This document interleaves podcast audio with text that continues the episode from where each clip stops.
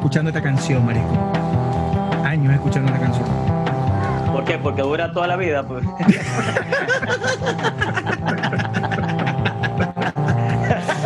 Marico, si con este tipo de canciones es que uno puede hacer el amor a una mujer y enamorarla, weón, porque son, marico.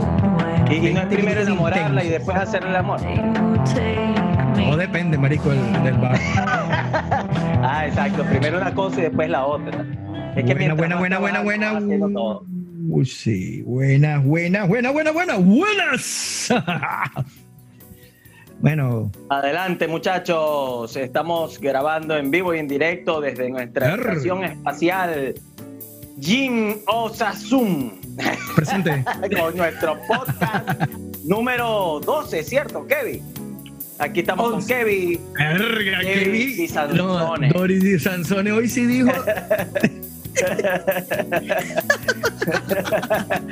sí dijo, sí dijo, sí dijo. Oye, hoy Yo sí, en claro, estos claro. días recuperé un poco el tema de la lectura y no sé, encontré un libro bastante particular que describe cómo va a ser el futuro.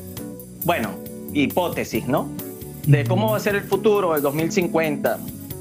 Entonces él expone cuatro fuerzas de las cuales tenemos nosotros que, digamos, esperar a que empiecen a moldear las cosas en el mundo, ¿no? Por ejemplo, lo que es la, la demografía. Estamos hablando de que la, la humanidad, o sea, el ser vivo está creciendo a una tasa demasiado vertiginosa en, en contraste con la de mortalidad. Entonces eso está haciendo que efectivamente haya una sobrepoblación en un futuro, ¿sí? ¿Por qué? Porque los fármacos, este, todo lo que se ha inventado ha hecho que nuestro, eh, nuestro promedio de vida, de años de vida, este, sea prolongado cada vez más. Es probable que lleguemos a vivir más de 100 años lúcidos y con fuerza y todo. ¿Ok? Si vamos de- en ese sentido. La otra fuerza es la tecnología, ¿ok? Cómo la tecnología está moldeando la manera en que nosotros nos estamos incluso relacionando. Fíjate el podcast de hoy, cómo estamos haciendo todo de manera Pero ya, a eso, distancia eso- digital. te iba, te iba, yo te iba a interrumpir con eso, porque, verga, estamos, estamos trascendiendo de una manera, verga, que, que vertiginosa, y a mí me da vértigo. Primero, con lo, como estás hablando, o sea, estamos hablando de un podcast donde, jodiendo en la seriedad, verga, marico, pero te estás volviendo muy serio. Tú, tú- tú- tú- te estás Ok, pero fíjate, adelantando. yo estoy tratando de exponer cuatro fuerzas que incluso aquí nosotros podemos debatir otras para joder todo lo que se está, digamos, pensando, ¿no? Bueno, ya, ya dijiste dos. ¿Y la tercera? Conchale, yo hoy estoy como Doris y Sansón. es que ese es el plan, ¿ves? Yo dije dos, ahora vamos a tratar de dilucidar las que vienen. Las otras dos. Por ejemplo, se me ocurre, ¿no? O sea, Mm. ¿qué, qué será de, por ejemplo, nosotros si vivimos, no sé, en vez de hasta los 80, 90, vivimos hasta los 120 años, lúcidos y con fuerza y todo? ¿Qué haríamos si nuestra edad productiva es hasta los 50 años, por ejemplo? O sea, imagínate tú, o sea, ¿qué haría Kevin, por ejemplo? ¿Cómo, ¿Cómo pudiéramos nosotros, quién pudiera cuidar a Kevin, marico, hasta los 120 años? Marico. O sea, Kevin, No, defiende. pero, pero y ya con hay- 50, marico, también, el perro cuesta. ¿no? pero también hay que tomar en cuenta cómo sería el, el, el factor de, de trabajo, en que prácticamente hay mucho miedo real de que en un futuro no- los robots y las máquinas nos puedan la sustituir tecnología. Ujú. de la, de la tecnología, güey.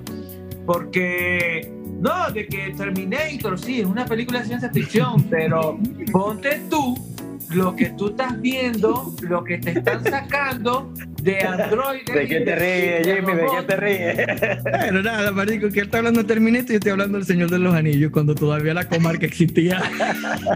Bueno, pero, pero es que tú, tú, tú te podrás reír, tú te puedes reír, pero ahorita hay unos androides que se, son, son tan reales de que la gente le da miedo de que de verdad le- le- tengan conciencia propia y puedan actuar. No es que nos van a extinguir y vaina, pero que tengan conciencia propia. Pero entonces, imagínate tú, Bueno, ya, ya ahora que tú estás hablando de eso, que sustituyan a, los, a, a las personas, ¿cómo quedaría esa, esa- ese aspecto socioeconómico y social de, de, de, de- de ese mundo? Porque tú estás hablando Mira. de 30 años, Kevin, estás hablando de 30 años de aquí en adelante. yo creo que las películas son una realidad, marico, una realidad. sí, una futura. realidad futura. Mm. ¿Por qué? Las películas que nosotros veíamos cuando chamos, hoy son realidad, ¿me explico? Y quizás las películas que hoy estamos viendo, a las actualizadas, es un reflejo de lo que viene en Todavía, todavía asombra los supersónicos y todavía asombra los Simpsons con, su, con sus proyecciones, marico. Todavía asombran, weón. Y. Volver al futuro, una película, ha- ha- lo ha pegado la mayoría de lo que se vio en el año 86. Pero es Que muchas cosas que ellos visionaron a hoy en día existen. la película, la película, aparte de eso, Kevin, la película este, está bien pensada. O sea, fueron unos carajos que se metieron en un cuarto a echar lápiz y a decir, no, esto no va porque no cuadra, y esto va porque cuadra. Y, y- y crearon su propio algoritmo, o se crearon su propia. Ahora, ¿qué propia- haríamos nosotros? Yo creo que nos estamos adelantando al futuro. ¿Por qué? Porque si vienen las, las máquinas esas que tú dices, Kevin, los androides, que nos van a sustituir en el trabajo y no vamos a tener empleo ni, ni nada que hacer porque todo lo va a hacer el Internet, las máquinas, la, la inte- la inteligencia artificial. es eso es posible. Nosotros nos estamos adelantando con haciendo este podcast, Marico, porque eso es lo que va a ser el futuro. A ver, las máquinas quizás no se van a poner a hablar huevona como nosotros. Entonces, ese es el trabajo que vamos a tener que buscar. De hecho, por allí leí que eh, los niños de hoy que van a, a crecer siendo adultos ya con esa tecnología de la in- inteligencia artificial, prácticamente van a quedar, o sea, inútiles, por así decirlo, ¿no? O sea, no van a tener una, una condición de trabajo normal como los de antes. Entonces, lo que van a poder hacer es influencer, o sea, va a ser todo video, video, video.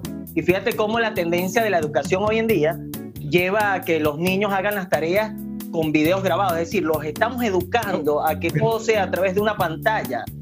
Cuando ellos sean grandes, ya van a, ya van a estar grabando todo en YouTube. y Bueno, quién sabe qué plataformas habrá más adelante. Le voy, a- le voy a adelantar algo. Todavía estamos en esta generación y qué bueno que estás hablando de eso, porque es, es- es sabroso hablar del futuro, es bueno hablar del futuro, pero es vertiginoso, te lo dije al principio. Y, y pues bueno, nada, a nosotros como tú, Néstor, como Kevin, como yo y como varios personas, muchas personas que lo conocemos, hemos aprendido cosas a la antigua, que cosas en la casa, cosas en la escuela. Y ah, hoy tenemos un invitado. Hoy tenemos un invitado que él va a decir dónde está. No, no, no quiero decir dónde está porque es una Mira, ya tengo, ya Y- tengo el otro factor, el factor climático. Ya vamos para allá. Ya vamos para allá porque también vamos a hablar de ese factor ahorita porque el invitado justamente donde está, donde está, verga, el factor climático, coño, viniendo de un clima tropical, este, le ha pegado. pues. Entonces, no es que, no estoy diciendo que es frío o más calor, estoy diciendo que él va a explicar su peo.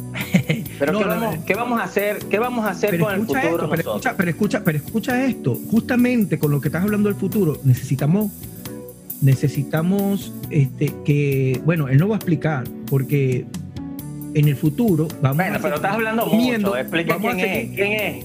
Vamos a seguir comiendo por el mismo sitio y cagando por el mismo sitio, ¿verdad? Bueno, discúlpeme ustedes, discúlpeme ustedes, verga, digo yo, discúlpeme. No los- sabemos, los- pero es que ahí está donde está la los- jodedera. Los Ahí podcasts. está la jodedera del tema serio. Bueno, Pero la jodedera del tema serio. Mira, No cabe sé. destacar, cabe destacar de que todo esto lo que podemos decir son especulaciones, sí, son- pero hipótesis. Sí, Nadie pero- sabe lo que puede venir en el futuro, porque si supiésemos lo que va a venir en el futuro, ¿por dónde- eh, seremos por dónde- millonarios. cómo sería- ¿por dónde ¿cómo vamos a la- cagar? Dices tú que. ¿Cómo sería la comida? ¿Por dónde, o sea, cómo comeríamos y por dónde cagaríamos? Bueno, exacto, pero No. vamos a empezar por lo menos por dónde la comida y aquí es donde Por viene. ejemplo, por nuestro- ejemplo Wally, marico, ¿tú te, te acuerdas de esa película Wally? Con carajos gordos y divino, vainas cortados en un mueble. marico, bellísima, marico, bellísima esa película. No, pero digo en función de la tecnología, los carajos gordos porque Mira, no tenían marico, nada por, que por hacer. salvar, por salvar la- especie. en, en esa película da un pin de mensaje que la gente no toma en cuenta simplemente se deja llevar Ve- por la historia de fin después, de después soy yo el serio, después yo soy el serio. Ve Kevin, marico, te falta Marico, una pero a cerveza. ¿Qué Kevin, no le, a, Kevin, a Kevin no le hablen de películas y de vaina de, distra- de este tipo de Ah, cosas. porque se pone serio, Ah. muy serio, no, no jode. Se pone muy serio. Kevin, ¿para dónde tú vas? ¿Cómo que para Ah, dónde ese- yo? Esa es la manera de joder de él mientras madre, habla seriamente. Marisco, ¿no? O sea, lo que nosotros estamos hablando, él lo está miando. Mira, así. pero si quiere, ve, si quiere, ve invitando el. Bien- yo lo voy a Ve invitar. haciéndole la entrada al bienvenido. Al bienvenido. al Y esta es la bienvenida para, para, para nuestro siguiente invitado. Esta es la bienvenida. Menos mal que no se escucha el audio. No se Menos mal. escucha. No, menos mal que no. Esa parte sí, del resto no. Mira, ve, lo, lo- pero es interesante lo que estás diciendo, Néstor, porque este, aunque tú no lo creas, esa vaina nos debe preocupar desde ahora de nosotros, porque tal vez nosotros no podamos vivir lo que podemos estimar, lo que puede pasar, sino nuestros hijos o nuestros nietos, si es que tenemos hijos y si es que tenemos nietos. Este, porque La generación eh, que viene, pues para que no la generación que viene, exacto. Pero, es- pero todo depende, todo depende de cómo podemos este, resolver lo que, lo que podemos evitar que pueda suceder después. Pero fíjate, ve, vamos a ver, vamos a ver los problemas. El problema de la comida, si hay demasiada, o sea, si hay sobrepoblación. O sea, ¿de dónde va a salir la cantidad de comida? ¿Qué vamos a terminar comiendo? ¿Ok? Y este, el tema climático, o sea, en los sitios donde de repente había mucho calor va a haber frío, donde había frío va a haber calor, o donde había frío va a haber más frío todavía, y donde va a haber calor el sol va a arrasar con todo, por decir algo, ¿no? El tema tecnológico, o sea, se están sumando tantas cosas al mismo tiempo que al final yo, yo no sé si vamos a poder seguir haciendo este podcast en un futuro. Bueno, lo, lo que sí es preocupante es que si nosotros no ponemos de nuestra parte. Este, de verdad pueda pasar algo. Pero, como- pero eso como- es un tema que se conversa, que eso es un tema que, pero que no se, que no se concientiza, Kevin. Porque tú, tú dices, ay, vamos a poner de nuestra parte y estamos comprando cervezas en lata y estamos comprando, o sea, sabes, carros, con, con- en vez de comprarle a Tesla los, los eléctricos, entonces seguimos este, comprando a, a- a gasolina. Entonces, ese tipo de cosas creo yo que Sí. Pero hay alguna otra manera. Bueno, bueno, bueno, bueno, bueno, Kevin, vamos, vamos, vamos a hacer una vaina bien dinámica aquí rapidito. Este, bienvenido a nuestro invitado de hoy, el señor Alberto Mata. ¿Cómo estás? Para empezar. Pero ¿por qué, ¿por qué el apellido Mata? O sea, ¿tiene algo que ver? Eh, Bueno, no sé. Porque es que te veo en el video, te veo, te veo eh, expeliendo, se llama así la vaina. eh, O sea, creo que sí, ¿no? emitiendo gases atmosféricos, o sea, que pudieran dañar. Mira, marico, el destino, el destino, el destino, el destino es una vaina tan arrecha, weón. O sea, o sea, tú hubiesen puesto, marico, el apellido de mi whisky o cerveza o ron. No, Albert, eh, Jimmy, Jimmy Whisky, una verga así. Coño, Cae bien, pues. Coño, le dan la bienvenida aquí a Alberto Mata. Él es venezolano, pero no quiero decir más. Vamos a preguntarle, o sea, preséntate. ¿Quién Para eres empezar, tú? para ¿Qué empezar, para empezar, para Para empezar, como empezar. todo buen venezolano, Salud. salud. Bueno, salud, brothers. Con la derecha porque la izquierda murió. Qué mal. Este, bueno, chicos, saludos desde Rumania, Europa del Este, bastante, bastante lejos de las tierras que me vieron nacer, es decir, Venezuela, donde hace, cuando hace frío son 30 grados o 31 grados, cuando hace mucho y frío. y- y somos unos huevones utilizando chaqueta y verga. No joda, weón.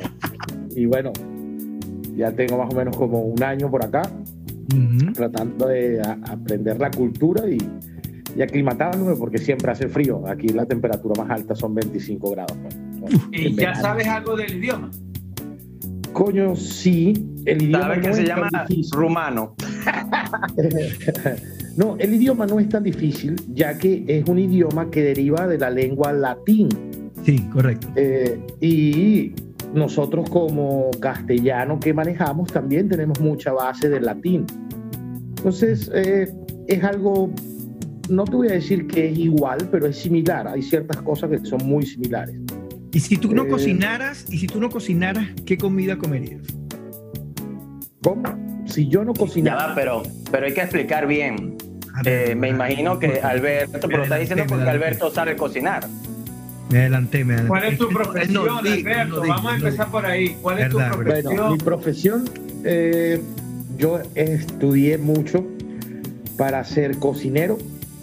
Ya después con el tiempo y con los años trabajando que uno adquiere suficiente experiencia, pues te puedes llegar a llamar chef, pero uno siempre sigue siendo un cocinero. Bueno, Ese marico, sería pero es que la palabra chef, profesional. la palabra chef en, en francés es cocinero, ¿no es? Es así. Eh, no, es jefe Jefe. y deriva de la palabra de la lengua inglesa chef, ¿no? Que es jefe. Sí. Entonces Sí. ya tú te empiezas a llamar así porque empiezas a dominar como tal lo que es la cocina, ¿no? Y serías como que el encargado de la cocina, de toda la parte administrativa y El más arrecho de todos, pues, el que sabe más. El chivo que más algo, me- algo así, pues por el estilo, ¿no? No es el que sepas más, sino el que tiene los conocimientos en ese momento en el trabajo donde estés para El manejar tiene- las operaciones adecuadamente. el que tiene el que tiene el mazo en ese en ese en esa cocina. O sea, que lo tiene agarrado todo el tiempo. Algo así. Mucha, mucha gente, o sea, mucha gente de hoy en día que estudia esto sale de una escuela y dice, no, yo soy chef. Pero no, uno, uno siempre es cocinero y chef es el cargo que te da un restaurante. ¿Y qué es lo que más te ha costado cocinar o aprender a cocinar para que quede bien? Allá. Buena pregunta, buena pregunta. Bueno, lo que más cuesta es dominar los tiempos dentro de una cocina. Ya que ¿Tiempos de cocción o, o no, para hacer los todo en paralelo? tiempos de- los tiempos de cocción dentro de los procesos que vas a utilizar en un restaurante, ya que es distinto cuando tú cocinas en tu casa para ti, que tienes todo el tiempo y la calma del mundo para hacerte un plato, o cuando trabajas para un cliente que no sabes cuál es el tiempo que tienes y tienes que cumplir unos estándares mínimos de tiempo Me han- para que la han comida di- salga rápido. Me han, me han Entonces, dicho a- es ahí la mí- parte difícil, ¿no? sí, han Saber cuánto tiempo tienes para cocinar algo. Pero, por ejemplo, de, de eso, han- ¿qué es lo más difícil? ¿Cuál es el plato más difícil o, o- o la comida más difícil o, no sé, el estilo más difícil para, para cumplir con todos esos estándares? En el menor tiempo posible, no sé. toda la cocina no es que sea difícil, es que tiene un proceso, ¿no? Como cualquier trabajo necesitas hacer un proceso previo para que puedas estar en ese... eh, eh, en O sea, ese no hay un particular. Ujú. No es algo particular, se pudiera decir que todo es difícil, desde freír un huevo hasta, no sé, poner a hervir un agua. Todo depende de qué es lo que tú vayas a elaborar, ¿no? Y ya tienes que ahí empezar a manejar esos tiempos de ¿Sabes cocción. lo que es? Tú sabes que es difícil, marisco, empezar a hacer un omelette y que te lo boten a mitad y que nadie se lo coma, marisco. Sí, eso es muy difícil. Sa- Saludos, mamá huevo.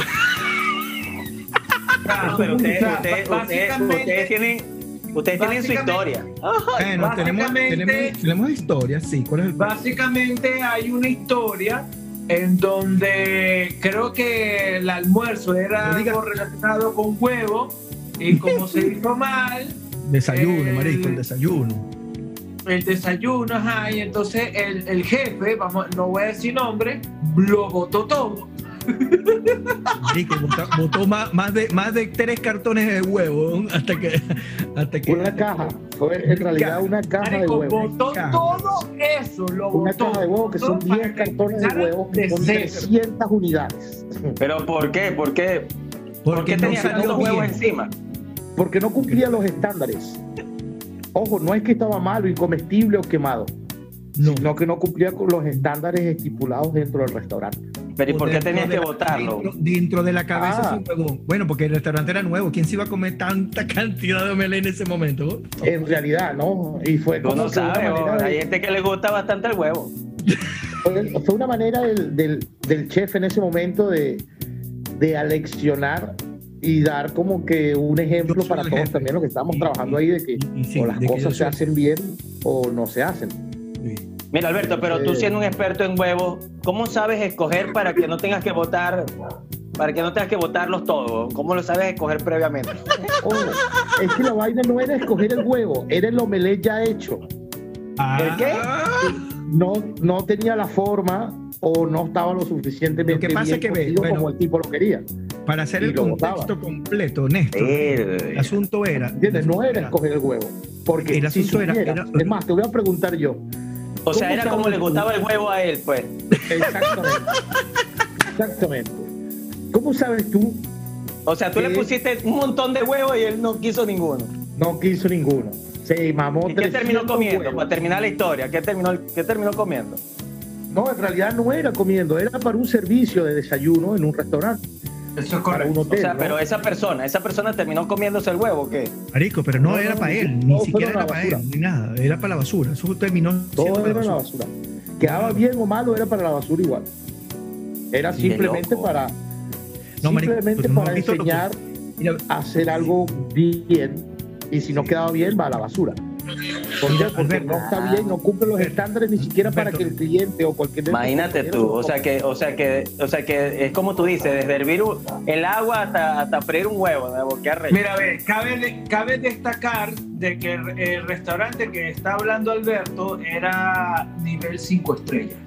ok, ¿Me entiendes? lo que iba a decir, sí, sí, lo que les iba a decir y era esto, ve, y justamente porque, bueno, ya Alberto este, lo tenía yo como invitado y yo sabía que venía de cocina, para mí personalmente ha sido un sensei en ciertas en cierta forma de cocinar o en cierta forma de ver la comida porque con sus palabras ni siquiera con lo que hacía sino con sus palabras eh, me hacía ver que la comida era una cosa eh, una más que una religión era era, era un, era un- una te lo vas a meter en tu cuerpo es algo que tú vas a masticar eh, tiene que estar perfecto casi pero al final eh, como fuma ese coño su madre ¿vale?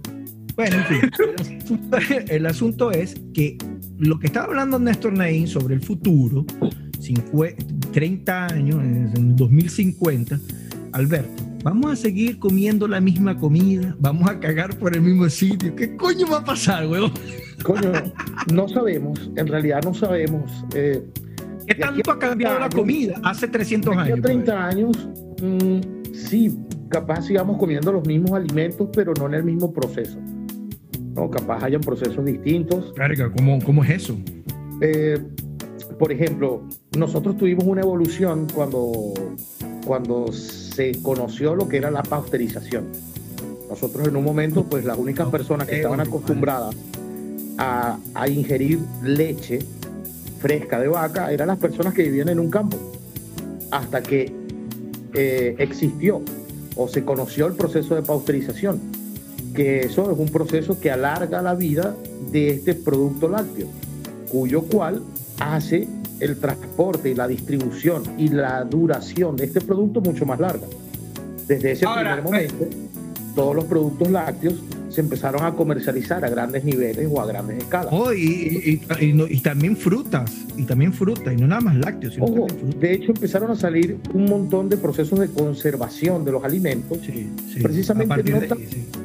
no tanto por el, por la cuestión de conservar o preservar el alimento, Marico, yo, yo más no que sé, nada yo por estoy algo buscando- industrial y comercial, para poder comercializarlo a gran escala. Disculpa que te interrumpa. Mira, Alberto, y, y botaste bastante leche también, así como los huevos. Es mi- No. Hice bastante Eh, queso. disculpa, que los inter- di- di- disculpa que los interrumpe. Y justamente por eso, Néstor, ve, yo estoy buscando Pasteur aquí para refrescar la vaina y me aparece, y me aparece X video, weón. Ah, Una huevona. Tú lo que eres Bueno. un país y tienes esa página de, de, de preferida. Concha, pero mira, lo que, más, lo que más me preocupa, Kevin, lo que más me preocupa es que estamos hablando de huevo y de leche. Y a Jimmy se le ocurrió entrar a X video. No, no es que, no es que se me ocurra entrar, Está sino que buscando información, pues, está buscando, buscando información. información. O sea, pongo la, pongo la P y me aparece X, X ver. Coño, pero ¿qué puedo hacer, weón? O sea, Si te Mi provocó, teléfono, ¿verdad? mi, Te mi- no, mi teléfono, mi teléfono dijo la P de, nada, P de. Automático, automático. Tu. Lo teléfono que automático no tiene P. Exacto, P de pipe, listo, X video. Mira, pero usted no se ha puesto a analizar que por qué nosotros seres humanos tenemos que tomar leche de vaca y no leche de ser humano. Ok. Pero especifica. Kevin, ya va, ya va, ya va, especifica. ya va. Eh, Kevin, Kevin, yo tomé leche de mi mamá y mi mamá es una ser humano. Yo creo A que eso no tomó mucha leche de su ¿Por madre, qué ¿ok? nosotros tenemos que tomar de niños leche de vaca y no y, y- Es la y- que- y no y- Ah, ya, ya sabemos por qué el Kevin está así, marico. No, Exacto. Le no te dieron leche de ser humano. No Lo que pasa es que a mí me dio efecto secundario, a mí me dio efecto secundario, a mí me dio efecto secundario, secundario, secundario. Este, veo, yo puedo decir algo, ¿no? De que, o sea, para responder la pregunta un poco más seria, o, o sea, que está haciendo Kevin. O sea, ¿por qué los humanos toman leche de vaca? Porque no toman leche de tigre, ni de burro, ni de cualquier otra vaina, es de vaca, ¿no? de tigre, De weón. Cuando búfalo. mucho, De- Tú te Cuando imaginas mucho- ordeñar un tigre, weón. Hernán, weón. Este, coño, el cordeño es un tigre arrecho. Pero bueno, se toma leche de vaca porque es un- una bebida láctea que, que contiene un mayor nivel de grasas, vitaminas, que ayudan a la formación o al crecimiento del, de- del joven o del carajito o del bebé. ¿No crees tú que de repente era porque la vaca tenía mayor volumen que el resto de los animales En y se podía industrializar de manera más fácil que el O resto de los lo que me animales? estás diciendo, Alberto, porque es que en la leche de realidad- vaca Y porque La leche hay, pero hay un búfalo, consumo. pero también estaban los búfalos. Y, y- escúchame, ve, la leche desde los tiempos de antes de Jesucristo fue de consumo humano. La única diferencia que en ese momento la leche conocida o la leche que más se utilizaba era del ganado ovino, es decir, de las ovejas. Sí, y de, de- de la chiva, del chivo. Exacto, de las Ovejas. chivas y de las ovejas. Esa era la que más se consumía. Sí. Todo el proceso industrial empieza a pasar un poco después, después de lo que es la revolución industrial francesa en su momento. Sí, pero mi Pero esa era pregunta la leche que se Bueno, conocía. marico, sí. Por- Lo que, te- lo que estoy acabo de leer, weón, es que Louis Pasteur era francés, weón. ¿Por qué se toma leche de animales en realidad? Y no más la leche materna. La leche materna en algunos casos pues se puede prolongar el tiempo en que la mamá produce el Dos años, eh, un año lacta. Pero llega un punto donde ya no produce más. Sí, Entonces, pero- todas estas leches eso lo dice, pero eso lo dice la, animal, la- eso lo dice la saliva de la, la sali- la saliva de los niños. Yo tengo tres animalitos allí, ¿verdad? Y hasta el año y medio ellos mamaron leche. ¿Por Sí, qué? pero, Porque o sea, me estás diciendo entonces, en otras palabras, de que hasta cierta edad la leche de vaca es más nutriente que la leche de su madre. negativo procedimiento, por eso tú eres así que Normalmente, el ser humano no es tolerante a la lactosa. De hecho, el ser humano no está hecho, no está hecho para digerir pero la sí se adapta. animal, Pero sí se adapta. pero sí se adapta y tiene muchos contenidos grasos y de vitaminas que ayudan Alberto. al crecimiento y la formación de huesos de los chamos. Y es Alberto, por eso lo que yo- que la toman. Corrígeme, corrígeme si estoy, digamos, errado en todo esto, pero tengo entendido de que eh, el calostro, que es el primer, el, digamos, la, la primera, los primeros nutrientes que van a nosotros cuando niños, desde nuestras madres, es eh, vital para el sistema inmune o el sistema inmunológico del ser humano. Y obviamente eh, se entiende de que las vacas están en unas condiciones más agresivas que, la, que el ser humano y por eso este, eh, esta, esta leche quizás tiene más nutrientes para nuestro sistema inmunológico, solo que tuvieron que procesarlo para que mm, se pudiera consumir a, ma- a mayor escala, ¿no? No sé si O estoy sea, errado de Ahí todo. es donde entra la semi, algo de semi- razón, semidescremada y todo es eso. precisamente por eso el consumo de este tipo de productos. Porque como, como ya sabemos, llega un punto donde la madre humana no produce más leche. Y tú necesitas poder suplir toda esa cantidad de nutrientes, vitaminas, minerales al chamo o al, eh, se puede decir, al cachorro humano. ¿Sabes qué? ¿Tú sabes ¿qué que, mejor mira, sustituyente que este tipo de producto de origen animal, que como tú estás diciendo, coño, están en unas condiciones un poco más agresivas, donde ellos necesitan mantener todo lo que es esta base eh, de anticuerpos y- naturales mucho más alta o mucho más fuerte que la de nosotros. bueno, vamos a hacer, vamos a hacer un, vamos a tienen hacer altos un- contenidos en grasa y de otras vainas. vamos a hacer un pequeño resumen aquí, coño, que nos estamos perdiendo el tema. Estamos hablando de 2050, ¿verdad? Este, y bueno, nada, este, estamos hablando de, de eh, ¿cómo que se llama esta vez que tú dijiste? IA, inteligencia Inteligencia artificial. Artificial. Eh, estamos hablando de esa vaina y entras tú, ¿verdad? Un cocinero venezolano con una trayectoria, no, sa- no sabemos hasta dónde, um, eh, hasta dónde ha, bueno, ahorita has llegado allá a Rumania, coño, es una, para mí, para mí es un orgullo, no sé para los otros, para los demás, para Néstor o para, o para, para Kevin, para mí es un orgullo. Bueno, tendríamos que preguntarle qué estás haciendo allá en, Rum- en Rumania. O sea, me imagino que cocinando, pero ¿para quién? Alguien Entonces, muy especial, muy particular. Entonces- para un entonces- restaurante se llama Casa Hircher, es el mejor restaurante que está en Brasov, la ciudad donde estoy. Uy, Ah, ¿Qué Lo pueden tal? buscar por internet. Lo pueden buscar por internet. claro que lo Y veo. apareces tú ahí en la foto, el chef y vaina de. No, no parece, Bueno, pero, es un- entonces, pero es una instalación que tiene desde 1545, tiene el local.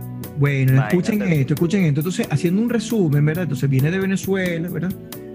Ah, hasta donde sabemos, o hasta donde yo lo sé, y lo voy a decir, y él lo va a confirmar o lo va a negar, él fue ma- profesor de cocina en Puerto Ordaz, Ciudad Guayana, de la zona donde venimos, y, y bueno, nada, enseñó allá, y bueno, por, por, por cosas de la vida, cosas que pasan y cosas del gobierno también, bueno, Mira, él te tengo dos preguntas, y llegó, hasta, Alberto. y llegó hasta allá, y llegó hasta allá. Entonces, Alberto, ya le vas a tener tus dos preguntas. Yo sé que tú no eres Doris Sansone, le vas, mantén tus dos preguntas por Eh, más o menos, más o menos. y mantén tus dos preguntas por allí y dinos, Alberto, ¿qué pasó que llegaste tan lejos, mijo, con ese frío? Esa verga debe estar frío, no jodas. ¿Te se Está congelado frío. las nalgas o no se están congeladas las nalgas? ¿Tuviste un en este contacto? menos ¿Fuiste tú solo y fuiste a la aventura? ¿O alguien que No, tú mira. conocías allá te ayudó? ¿Cómo fue la vaina? Yo estando en la ciudad, eh, me llegó. ¿Pero una hace frío o no hace información de la escuela. Hace burro de frío. Yo estando en la ciudad, me llegó una información de que estaban unos scouts. eh, unos Boy Scouts. Yo fui ciudad, Boy Scout. Eh, unos scouts de la ciudad buscando personal para hotelería para Rumania.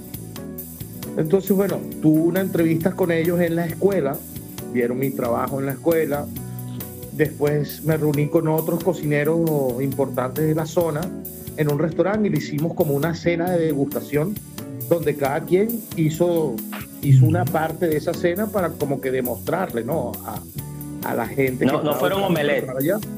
No, no, nada, nada que ver con omelette. Eh, ya casi 12 años más, no, después de eso.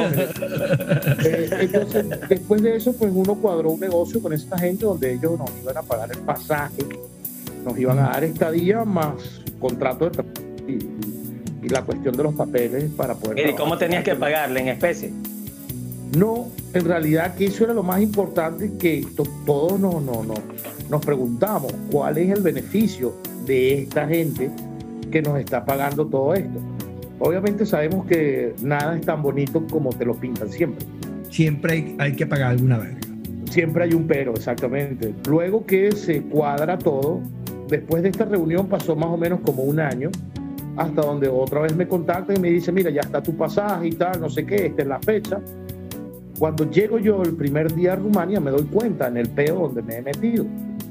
El peo donde me he metido es que me vengo con una empresa contratista donde ellos me pagan a mí mm, aproximadamente mil euros, aproximadamente, de los cuales me quedan a mí neto en, en mi mano solo 600 euros.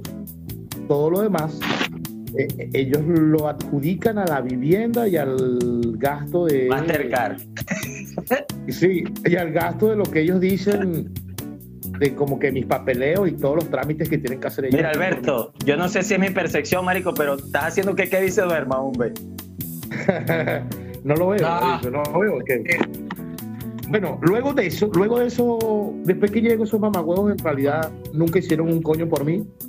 Pasaron los tres meses que tenía que pasar aquí normalmente como un turista fuera del país y me doy cuenta pues que estaba súper estafado, ya que en el restaurante donde yo estaba trabajando, esa gente pagaba por mí, por un cocinero profesional, certificado, con título y todo el peo, pagaban alrededor de 1.800 a 2.000 euros.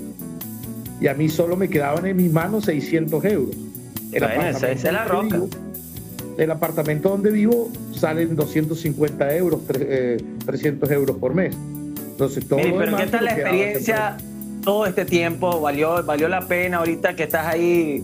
¿Estás cómodo? ¿Estás mejor? ¿Consideras que estás mejor que como estuvieses aquí en Venezuela? Coño, eh, yo en Venezuela, yo en Venezuela hasta el último momento, es decir, marzo, ah, noviembre del año pasado, yo hacía mil dólares por mes. O sea, que ahora estás haciendo más, que- estás mejor. No, estoy haciendo menos. En realidad sigo cobrando los malditos 600 euros y me siguen descontando lo demás de casa. ¿Entiendes? Lo único, lo único que sí te digo que es diferente es que, bueno, aquí las cosas funcionan. Eh, yo con 100 euros al mes compro toda la comida que me da la puta gana con cerveza, chuchería y todo lo que me da la, la, la maldita gana. En Venezuela Mira, no lo iba a hacer Te tengo 100 dos preguntas, Alberto. Una, siendo profesor de cocina, ¿qué es lo más ridículo, estúpido, mongólico, aberrante que has visto que alguien ya avanzado ha hecho mientras estás en- eh, enseñándole? Verga. ¿Tienes alguna anécdota así que diga, verga, este carajo es bruto, esta vaina, no sé, algo así? Son muchas cosas, marico. Muchas, muchas. Pero una, una, una sí que nos Una puede sola, marico, una sola, una sola. Coño, mira, ve, tengo dos súper importantísimas, así que Dale, Dos, dale, ok, son dos, está bien, está bien, está bien. la primera, hay un corte de la papa que se llama está miando. Sí, Está miando otra vez, marico. ese es Kevin. Lo que pasa es que, ve, Alberto, ve, ve, ve, Kevin hace eso cada vez que quiere emitir una opinión. Entonces, ese es lo que él opina de lo que tú estás diciendo. De lo que tú estás diciendo, marico, eso es lo que él opina, marico. Me lo, es lo mío, marico. Y, Ah, y es su opinión más sencilla, porque si no, me ok. Entonces llega, es un corte. Ajá, la- la- ya va, el ¿no? corte de la papa. entera, tú agarras la papa entera y la cortas muy finamente sin llegar al final, que es como si estuvieras haciendo una especie de acordeón con la papa. ¿no? Después, esa papa, obviamente, tienes que darle una cocción mixta, tienes que hervirla y después hornearla para que quede bien cocida. Mucha gente, mucha gente, te estoy diciendo gente profesional en otras áreas, como doctores, eh, ingenieros, abogados, hacían esa mierda y, ojo, esa era una de las pruebas para el examen de la primera parte de lo que era la formación de ¿Y, cocina y qué, era, qué era lo más ridículo que hacían? la servían cruda. cruda. Entonces, ¿quién en su sano juicio? O sea, ya va, cruda, o sea, porque quedaba cruda después del procedimiento o no hacían el procedimiento. Cruda porque no hacían el procedimiento porque ellos pensaban que el examen solo era los cortes en la papa. Y le Ah, ponían queso y le ponían todo ese mierdero así y tú decías, ajá, ok, fino, los cortes están muy bien, le pusiste el queso, le pusiste sal. Pero la ¿No dejaste olvidó algo? ¿No se te olvidó algo? Yo, no, así está bien, sí. Bueno, yo quiero que te comas esa papa cruda con queso y vaina tú. Mira, Ay, ¿cuál es la segunda? ¿Cuál es la segunda? ¿Cuál es la La segunda? segunda es con otro proceso de cocción precisamente. Ya es un poco más avanzado, estás en, el, en la segunda etapa, para que estén claros, la, la parte de cocina se dividía en tres etapas, ¿no? La primera etapa era clases, eh, clases teóricas, luego había una semana de clases prácticas, se hacía el examen y venían al segundo módulo donde había un poquito más de, de, de como dificultad las cosas, ¿no? En ese segundo módulo se le enseñaba a hacer pasta a la gente. Entonces, obviamente, eh, se le enseñan las pastas más famosas. Dentro de estas pastas más famosas están los ravioli o las pastas rellenas, ¿verdad? Que son estas pastas que, son, que, que- que, están rellenas de algo. Pero normalmente todos los rellenos que lleva una pasta están cocidos previamente para que tú después que la rellenes solamente cocines la pasta y la sirvas con su salsa. si tú pones un relleno crudo, el tiempo de cocción de la pasta dentro del agua son 5 minutos o cuando mucho 8 Y- minutos. O En se te pasa la pasta o queda, o queda crudo el- el- el- la parte interna. Normalmente queda crudo lo interno. Entonces, bueno, hicieron un relleno con cochino y carne, no sé qué carajo fue, no recuerdo bien, pero no lo cocinaron. Lo metieron crudo dentro de la pasta, otra vez para una evaluación, para un examen, y cocinaron la pasta y pusieron eso en el plato. Cuando tú cortas la pasta, sale la sangre del verguero crudo que está dentro. Entonces dices, coño, en, serio. Porque lo más importante, la ¿no? otra lo que da más pregunta es- ve, lo que da dale. más arrechera no es que quede crudo, porque eso le puede pasar a cualquiera. Para eso se meten en una escuela de cocina para aprender.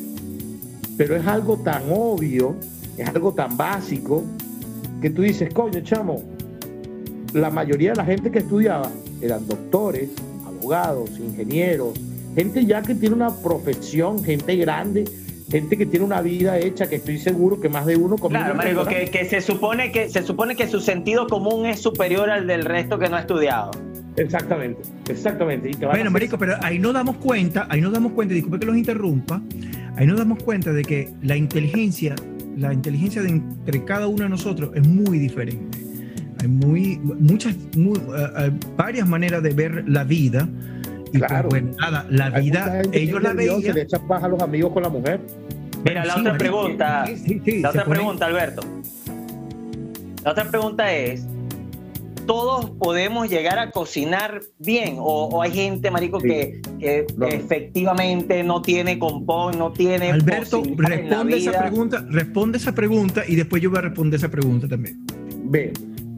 Eh, O sea, hay gente que, que no nace para esa vaina, o sea, ver, es imposible que aprenda. yo con un Oye, amigo, pero yo creo, yo creo que eso depende. que en este va, momento va, va. mi amigo está muerto. Nosotros teníamos un dicho, ¿verdad? Que ya, ya nosotros estábamos en un nivel de cocina muy, muy, muy avanzado. Y nuestro lema era, cualquiera puede cocinar, así como la película. Pero de que cualquiera pueda cocinar a que cocines bien, con un alto rendimiento o con un alto nivel, eh, son muchos años de práctica y dedicación a lo que estás haciendo. Ok, ok. Ya que algo básico en O sea, lo que, lo que está tratando de decir es que lo que, lo que lo que puede hacer es alimentarse hasta cierto punto. Ya, O alimentarse. sea, no importa, no O sea, importa qué tan torpe, no importa qué No tan torpe sea torpe alguien, puede con dedicación y todo, puede llegar a un nivel, Sí. coño, de hacer las cosas o bien. sea, Sí, sí, pero, sí. pero hay que diferenciar de que eh, cuando quieras cocinar es como para cocinar tipo en casa, algo relajado. Ese es el tipo de que cualquiera puede ser cocinar, pero no todo el mundo puede cocinar tipo restaurante con tiempo, con la presión. A eso me eso- eso- No, no, no, ya va, ya va, ya va, ya va, ya va. Y pueden, pero tienen que practicar. dedicación para llegar a eso. Tienen que practicar y estudiar. Eso es la, esa es la pregunta y es lo que entendí de, de Alberto. Ahora, ¿qué, Jimmy, ¿qué piensas tú de eso? Mira, yo le voy a decir una cosa a, a todito. Este, sí, hay que practicar. Hay que practicar tanto en la casa, marisco, como, como, como para, para una gente grande. Para mucha gente. Gente grande no, para mucha gente. Pero lo que pasa, ¿qué es lo que tiene el chef y cuál es su arte? Porque cualquiera puede cocinar y eso es lo que estaba diciendo en este momento a- a Alberto. Cualquiera podemos cocinar, pero el arte del chef es ¿qué, qué le pone? Es cuando le dicen, verga, yo vengo a este restaurante es por esto. Y ni siquiera saben por qué, pero vienen Mira, yo por te eso. puedo, yo te Hoy, puedo óchale, que eso. tenía una, tenía una pregunta, Alberto. Plus, un Es plus y, pasión. y dejo, y, y te dejo hablar. Fíjate, ¿te ha pasado una, al menos una, o quizás varias veces, tú nos, tú nos dirás, algo así como en las películas cuando la gente, o sea, tú que eh, eras profesor de cocina, te pasaba algo así como en las películas cuando enseñaban a, a jugar billar o, o tenis a una mujer? ¿No te pasaba que tienes que agarrar a una mujer de por detrás y vaina, agarrarle el cuchillo, ayudarla y vaina? Eh, no, no, no. la verdad, la verdad. O, o- o- a coto, a coto, o jugar golf. Y la verdad, golf. Pasaban otras cosas más interesantes, pero no. No, otras veces. Mira, ve, la cocina es un, es un ambiente muy pequeño, ¿verdad? donde, donde Hay mucho roce, hay mucho normalmente roce. hay contacto. Como por ejemplo, tú vas caminando y alguien te puede pasar muy cerca de la espalda al punto que te roce. Eh, me pasó muchas veces. que- Nalga con Ay, nalga. papá. Nalga con nalga. O Normalmente peor. es nalga con nalga. O, o- o debería ser lo más sano, ¿no? Porque no hay una intención. No, es que en serio, es porque no hay una intención de por medio. Por ejemplo, estás pasando. Mira, es que por lo, digo, lo digo porque yo trabajé en cocina también y eso pasa. Y coño, es mejor yo pasar de espalda hacia una persona, hacia tu persona, que eres hombre. Y bueno, Exacto. se tocaron las nalgas entre dos hombres, pero yo voy pasando normal. A que pase yo y te recueste el pipe. Ahí se va a ver una mala intención. Eh, eh, Oye, Entonces, Entonces, muchas veces en la cocina, en esa escuela, pasaba que las alumnas te recostaban las tetas en la espalda. Coño, Verga, qué, qué y bro. De verdad. Qué, malo. Marico, qué malo, marico. Falta de respeto, marico. Tú molesto. Ivana. Tú molesto. Una vaina horrible, marisco. Qué verga tan coño, fea. tú sabes falta de malo respeto. que tú tienes que mantener el profesionalismo dentro de la dentro de tu trabajo. Alberto, ¿y tú lo mantenías, Alberto? Sí, siempre. Sí, ver la cara, ver la cara. Sí, Pero, sí. marico, Dentro de la cocina. Dentro de la cocina. Lo que pasa en la cocina, de, de la cocina para afuera es mi vida personal, eso no importa a nadie. Eso, qué bello. Bueno, bueno, ok, está bien. Entonces, al punto donde iba, ya vienes tú, Kevin, a hacer toda tu pregunta, te voy a dejar libre para eso. Pero al punto donde ¿Qué iba. no, prefieres? no, ya sabes, Kevin. hacer, Kevin, ¿qué prefieres? La pregunta cuando te toca. No, no, ya, ya vamos para el que prefiere. Entonces, para, para, para, para cerrar Está averiguando ahí. el tema, es de que, coño, cuando nosotros, em, cuando digo arte, yo, bueno, yo, a mí me gusta hacer música. Yo no sé si hago la música bien, mal, anyway, eso, eso lo dirá la gente.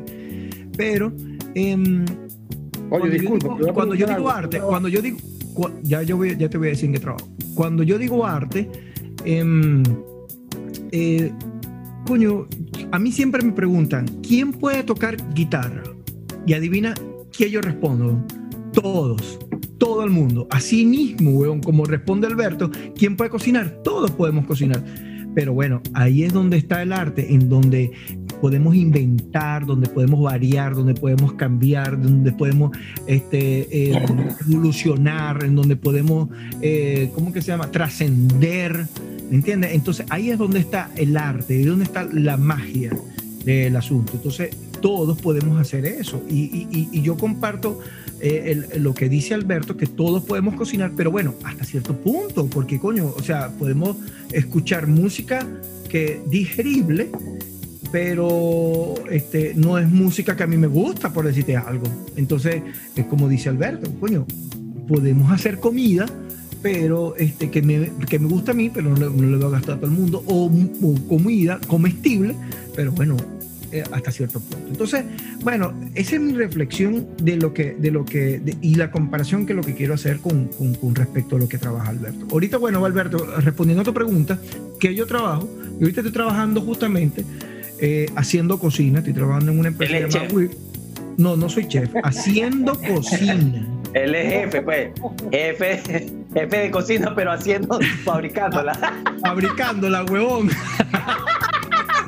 Hace como, como 100, 200 cocinas en su turno. Mira, Kevin. 500 Kevin, lánzate en la un pregunta. Lánzate la pregunta de qué prefieres, turno. ¿Qué Alberto. prefieres, Alberto? Coño, mira, ve, aquí entramos a una sección que se llama ¿Qué prefieres? Y entonces este es tipo normal, pues no es tan tan rebuscado. explícale, lo, explícale la, la regla. La dinámica. La regla es de que yo te voy a hacer una pregunta, te voy a dar dos opciones y tienes que responder una de esas dos opciones y, y, y argumentar el por qué. Más nada, esas son las O reglas. sea, no hay, no hay una tercera opción. Tiene que ser No, una de esas dos No, opciones. una de esas dos. Dale, lánzalo, lánzalo. Es más, esto no es solamente para Alberto, es para ti, Jimmy, y para Dale, ti dale, dale. Kevin, lánzaselo, Alberto. Ya, lánzaselo, ya, ya, Alberto. lánzaselo, Alberto. Erga, malandro, eso es lo que tú eres, ¿Qué? malandro. La pregunta de Kevin, pues. ¿Qué prefieres? ¿Que nadie vaya a tu funeral o que nadie vaya a tu boda? Coño, Está buena la pregunta, Kevin.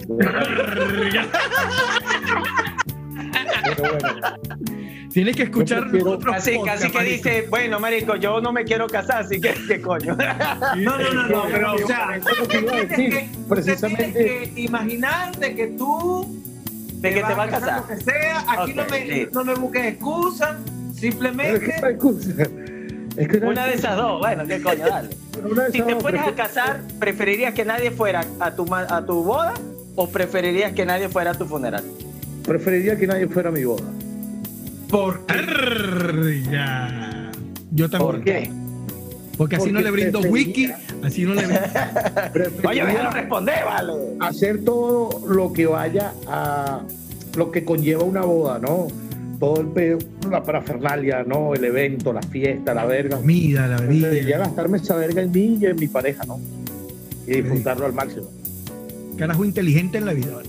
Coño, pero eso, eso también tenías que tener en cuenta de que hay personas también que te interesan, de que te importan y que te gustaría que vayan a tu boda y entonces, entonces digo ¿Puedo yo, ¿no? responder, ¿Puedo responder yo ahora? En realidad no, porque bueno, esas personas yo no me voy a morir. Sencillamente no van a estar conmigo en la boda. Yo voy a disfrutarme mi verga como me da la o gana. sea, en conclusión, ¿Puedo te responder importa esta más- vaina? En ¿Puedo conclusión, te importa más, Me importa te más importa que más que, fu- que, que vayan más a tu funeral, te importa más que vayan más a tu funeral que a tu boda. Que no O sea, él prefiere, marico, él prefiere que la gente disfrute que, eh, de- que él no exista a que disfrute cuando él existe. Y que hablamos, y que hablemos paja de ti, que hablemos paja de ti, mientras no exista que bola, mamá huevo.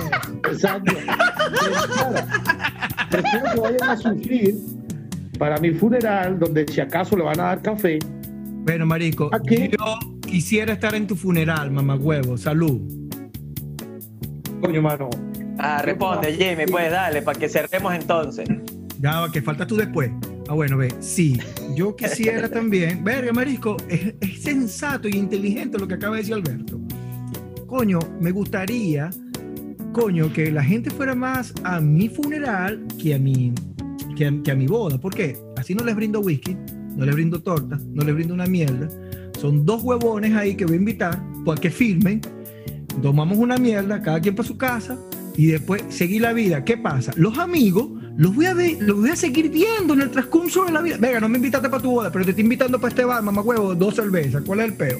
Y así sucesivamente, ¿me entiendes? Y así transcurse, y así transcurse. Ahí. O sea, pero lo- lo- o sea, en conclusión, la respuesta se basa en lo económico y lo que tiene que gastar. Ya va. La no respuesta, no, respondido. espérate, espérate, tú no has respondido, ya va, ya va, ya va. Entonces, coño, yo creo de que los amigos siempre van a estar en las buenas y en las malas. Bueno, en este momento estamos en las buenas, ¿verdad? Me estoy casando con alguien, pero no te invité porque tú siempre estás conmigo, para empezar. Y bueno, nada, marisco, y en las malas, cuando yo estoy muerto, ahí vas a estar. Salud, salud otra vez, otra vez, otra vez. Ahora sí, responde. Cónchale, fíjate, eh, sí creo importante que la respuesta es mejor que estén en el funeral, porque por lo general se entiende de que cuando nadie va a tu funeral, marico, eres que eres una mierda de persona, weón, ¿me explico? Entonces, verga, si la gente va a tu funeral, verga, coño, no eso voy- significa Si muchísimo, no me explico? invito para su Aunque- boda, si no me invito para su boda, no. Eso, aunque mucha gente diría, verga, qué bola. Yo no represento nada en su vida que en un momento tan especial como su boda eh, no me invitó, por ejemplo. Pero entonces mi argumento sería, oye, ya va. muchos más momentos para otras Eres, vidas. eres una, eres una persona tan importante que yo no te invitaría a algo que pudiera hacer o que pudiera terminar mal. ¿Cuál, mano? Verga, marisco. Qué divina esa respuesta, No, weón. de- Ya yo me casé y no funcionó. ¡Los estoy salvando! Gracias, compadre. Gracias, compadre. Mira, bueno, bueno, bueno, bueno, bueno, bueno. bueno. Ok, para, para culminar, bueno, eh, esta sección, bueno, ya está respondida. Faltas tú, Kevin. Y, y después viene lo que, este, eh, lo que viene la sección de la frase filofóbica. Marisco, conseguí una cortica, pero bueno. Bueno, no, simplemente de que prefiero que la gente no vaya a mi funeral, porque al final es un tema muy oscuro, muy triste, que prefiero que, que, que la gente no vaya, porque al final da igual si van o no, porque ya el punto ya es algo muy... O sea, ya estás muerto, pues ya qué coño. Ya, exacto, exacto. Entonces yo prefiero... Marico, pero la tú no crees a que tú no crees que los estés viendo así como un espanto afuera y ver que bola, no fue nadie. Maldita me sabe a mierda porque no me va a importar porque estoy muerto, weón. ¿Me entiendes? Dices tú, marico, tu cuerpo está ahí enterrado, pero quizás vives todavía, marico. sea, No, pero, pero, pero es Marico, mi opinión esto es- y es, y es este- mi este- manera de este- pensar de que yo Jimmy, prefiero que la gente este no vaya podcast- a lánzate tu frase. Jamie, Este lánzate tu podcast- frase. Ya lo voy a lanzar. Este, este, este podcast rinde homenaje a su, a su, a, a su nombre, Marisco. Cada, cada vez, cada vez rinde homenaje a su nombre. Jodiendo la seriedad. Verga, no, horrible. Lánzate filofóbicamente ahí. Marisco, parece una tipa. Ya le voy a mostrar la foto de la tipa. Menos el, nombre no me gustaría nombrarlo. eh, El nombrarlo no. Mostrarlo. Porque, Lánzate con la frase, con la frase. la frase es así. No soy perfecta, pero tampoco, con K, disperfecta. Ya, va, ya, va, ya, va, ya, va, ya, va, ya, va. Espérate, espérate, espérate. No soy perfecta, pero tampoco soy disperfecta. Marico, Exacto. tú me preguntaste, Marico, ¿en verdad eso existe? Marico, son gente, cuando tú le ves la cara, claro que son personas. Pero, eh, pero ahí es donde yo, ahí es donde yo digo, esos son frases que lo hacen a propósito o de verdad son gente que de verdad le falta un tornillo y decir esa vaina. Que, Marico, que- ve, que quiere- yo te voy, a, te voy a hacer la pregunta. así- Marico, quizá, quizá, quizá la respuesta es que las dos. ¿Me explico? las dos, las O sea, lo hacen a propósito porque se le falta un tornillo, marico. ¿Qué coño puedes hacer, güey? Soy perfecta, pero tampoco disperfecta. Ahora, tú, yo te voy a hacer la pregunta a ti, Kevin. ¿Tú crees que esta persona hace esa pregunta? ¿O dice eso? Está bien, bueno, bueno, pero cada quien tiene su manera de expresarse.